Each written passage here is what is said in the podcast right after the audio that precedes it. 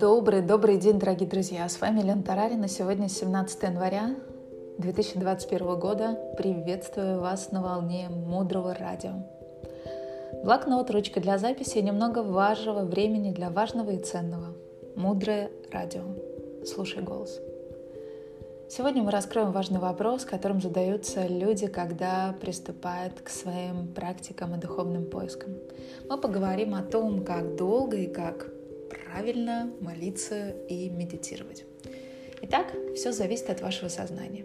Можно и вечером, но утром лучше. Утром наше тело настолько отдохнувшее, что оно нам как бы помогает лучше выполнять нашу практику. Когда вы утром проснулись, то рекомендуется до практики умыть лицо, почистить зубы, сходить в туалет и идти практиковать. Некоторые сначала выполняют определенную физическую нагрузку, к примеру, йогу или цигун, а после этого делают э, медитацию или молитву. Кто-то наоборот. У всех это по-разному. Дни могут быть разными. Влияют и лунные циклы. Когда луна спадает, то практика будет более вялая. Когда луна растет, ваша энергия тоже растет, и вы можете быть более возбуждены плохие дни очень важно быть счастливым от того, что вы заметили, что теряете свой объект в практике, что вы впали в какую-то вялость. В таком случае стоит попробовать э, два сеанса в день, ну, немного короче, чем обычно. И, возможно, второй сеанс будет немного лучше. Учителя говорят, что если вы начинающий, то вам нужно начинать свою практику с 7-12 минут в день. Самое важное — это понять. Не нужно практиковать долго, если вы еще не достигли а, пика своей практики. Не нужно заставлять себя высиживать или читать какие-то тексты, которые вы не понимаете. Самая плохая медитация — это не сделанное. Самый яркий момент практики — это когда вы смотрите какой-то интересный фильм. Вот происходит развязка. Сейчас откроются двери, главный герой что-то узнает. Вот когда этот момент происходит, у вас в ваших практиках, это означает, вы достигли пика это обозначает, что нужно выходить из практики. Если сейчас ваша хорошая практика — это две минуты, делайте вашу молитву и медитацию две минуты. Если она пять минут, делайте пять минут. Это хорошо. Поговорим о позе для практики. Вы можете сидеть на стуле или на полу, на подушке для медитации или стоя. Если, к примеру, вы медитируете, то существует 8 пунктов позы для медитации – и как говорит э, Геша Майкл, есть позиция номер ноль, которая называется «выключить Wi-Fi», потому что есть очень тонкие моменты, которые влияют на вашу практику. Не пейте чай перед медитацией, чай, гаджеты перед медитацией, все это зависимости. Итак, первый пункт – это ноги. Очень важны подушки. Если вы делаете на них, они должны быть удобными, так, чтобы ваши колени оказались на земле. То есть ваши бедра должны быть как бы приподняты, и они должны быть выше ваших колен. Вы как бы должны ягодицами сидеть на троне, а колени должны устремляться в землю. Очень важно, чтобы ваши щиколотки не были на земле. То есть ноги не должны лежать ровно, вы должны сидеть как на горке. Обычно есть большая подушка, на которую вы садитесь целиком. И еще маленькая отдельная подушка, которую вы подкладываете под ягодицы, под ваш таз. Почему это важно? Потому что через несколько лет медитации если это делать неправильно, у вас могут быть проблемы с коленями или бедрами. Наши бедра должны быть открыты и расслаблены, если вы сидите на полу. Как можно располагать ноги? Вы можете расположить ноги в удобной позе, как бы по-турецки. Вы можете сесть на подушку так, чтобы ноги были назад или под себя. Можете сесть в позу лотоса. Сядьте, как вам удобно. Нужно сесть так, чтобы вы могли сидеть неподвижно, ровно то время, которое вы медитируете. Это похоже на то, что вы должны припарковать ваше тело, и оно должно быть неподвижным. Поэкспериментируйте, найдите позу, подходящую для вас. Частый вопрос. Что такое регулярные практики? Регулярные практики – это не менее пяти раз в неделю. То же самое касается йоги и другой физической нагрузки. Второй пункт это спина. Она должна быть выпрямлена, для этого помогает немного втянутый живот, свести лопатки и слегка отклониться назад, поймав легкое чувство невесомости. Пункт номер три. Плечи должны быть на одном уровне. Они должны быть расслаблены.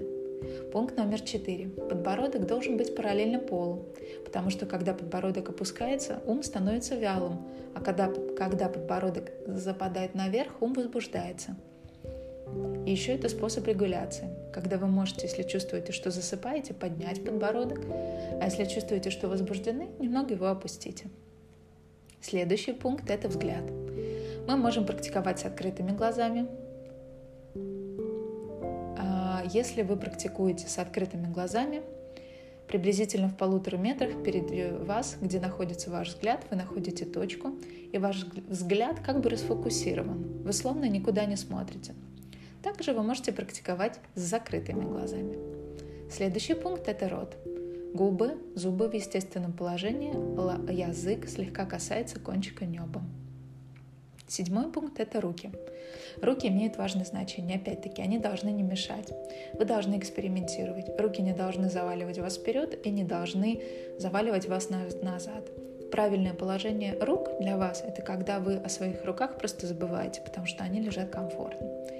И последний пункт для классной практики развития концентрации – это дыхание. Это всего лишь инструмент для того, чтобы сконцентрироваться. Не увлекайтесь дыханием, максимум 30 вдох-выдохов, максимум 3-5 минут на это тратьте, потому что это только предварительная практика.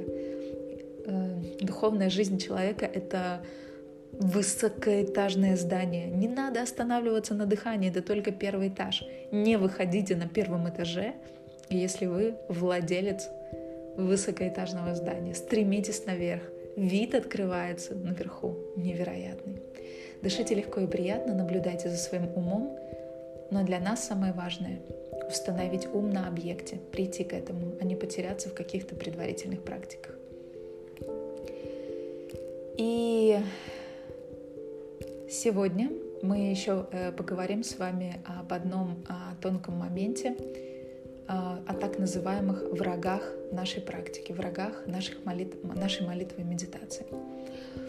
А, первое препятствие — это когда наши мысли, как обезьяны, скакают то вправо, то влево. И второе препятствие — это когда мы засыпаем, потому что у нас э, не составлен еще график сна или мы сильно устаем. И приводится пример, словно вы едете по горной дороге, и вам нельзя резко поворачивать вправо, потому что там стена горы. И нельзя резко поворачивать влево, потому что там обрыв. И вы словно держите руль прямо. Вот ровно точно так же.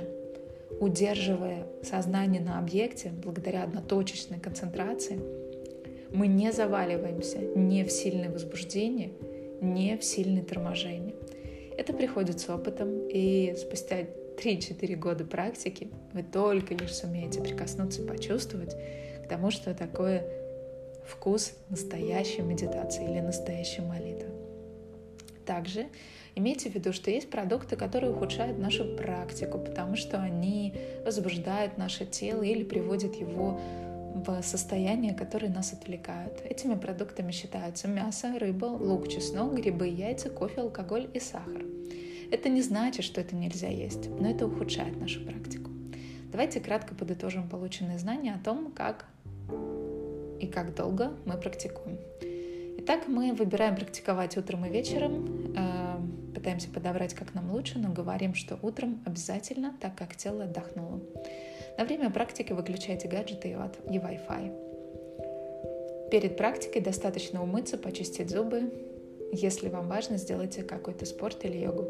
В плохие дни практики будьте счастливы, потому что заметили свою вялость. Начинающим достаточно практиковать 6-12 минут в день. Прекращайте практику, если достигли ее пика, самого яркого момента. Вашим ногам должно быть удобно, бедра должны быть выше колен, спина должна быть прямой, плечи расслаблены на одном уровне, подбородок параллелен полу, глаза могут быть открытыми, сфокусированными в одной точке или прикрытыми. Язык касается верхнего неба, руки не мешает. Дыхание помогает сконцентрироваться. Дальше глубже. Углубляйте вашу практику и оставайтесь с нами на волнах Мудрого радио. Мудрое радио. Жить на глубине. С вами была Елена Тарарина. До встречи в эфире.